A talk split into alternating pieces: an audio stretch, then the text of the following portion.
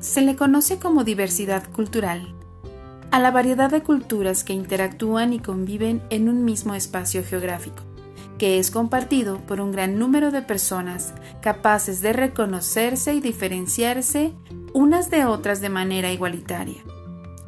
Esta interacción permite que se generen expresiones culturales compartidas, adquiridas por medio del diálogo y el respeto mutuo. Permite apreciar y aceptar las diferentes expresiones culturales. La diversidad cultural abarca, además de las artes y las letras de cada grupo cultural, sus modos de vida, sistemas de valores, tradiciones y creencias. Las culturas se distinguen por los rasgos fundamentales que sirven para reconocerlas. La historia, la lengua, la religión, el arte, la música, la estructura social y familiar e incluso la dieta. La diversidad cultural puede impulsar el desarrollo sostenible de los individuos, las comunidades y los países.